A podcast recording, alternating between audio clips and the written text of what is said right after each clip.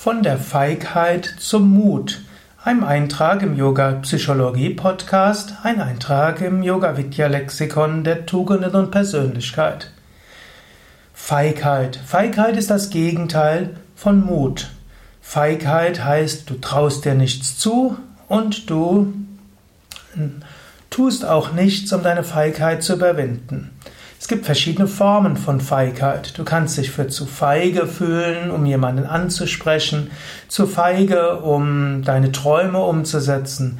Du kannst zu feige sein, um ein Unrecht anzusprechen, um jemand anderem beizustehen und zu helfen.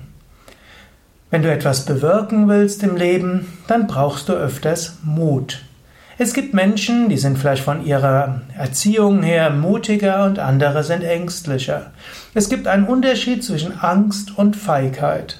Feigheit heißt, sich von der Angst beherrschen zu lassen. Mut heißt, die Angst zu überwinden.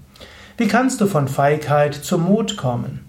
Du kommst von Feigheit zu Mut, indem du die Angst konfrontierst. Feigheit und Mut sind zwei Umgangsformen mit Angst. Wenn du dich von der Angst beherrschen lässt, bist du feige. Wenn du die Angst überwindest, bist du mutig. Also zum Beispiel, angenommen, du hast Angst, vor Menschen zu sprechen. Dann, und du weißt, du könntest einiges bewirken, du hast einiges zu geben. Oder zu deinem beruflichen Aufstieg gehört es dazu, auch mal Vorträge zu geben. Aber du hast Angst davor. Wenn du dieser Angst folgst und deshalb verzichtest, auch mit Menschen zu sprechen oder Vorträge zu geben, Präsentationen zu machen, Yogastunden zu geben, dann bist du feige.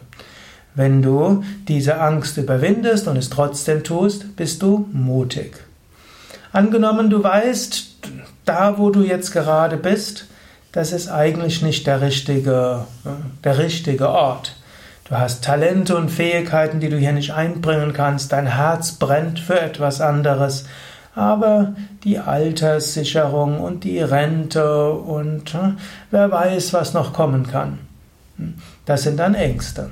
Wenn du dich von der Angst hm, irgendwo beherrschen lässt, bist du feige.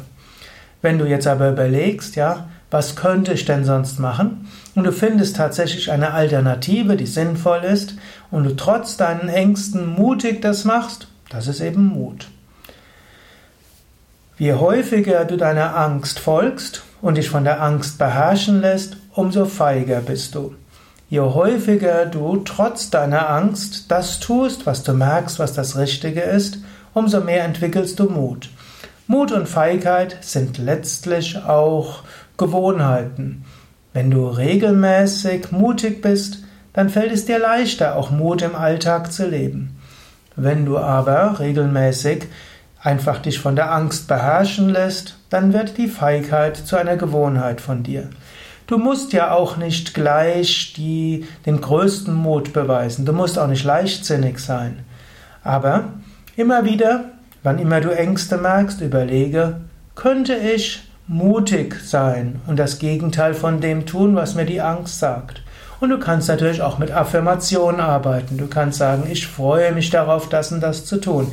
Ich werde das und das tun.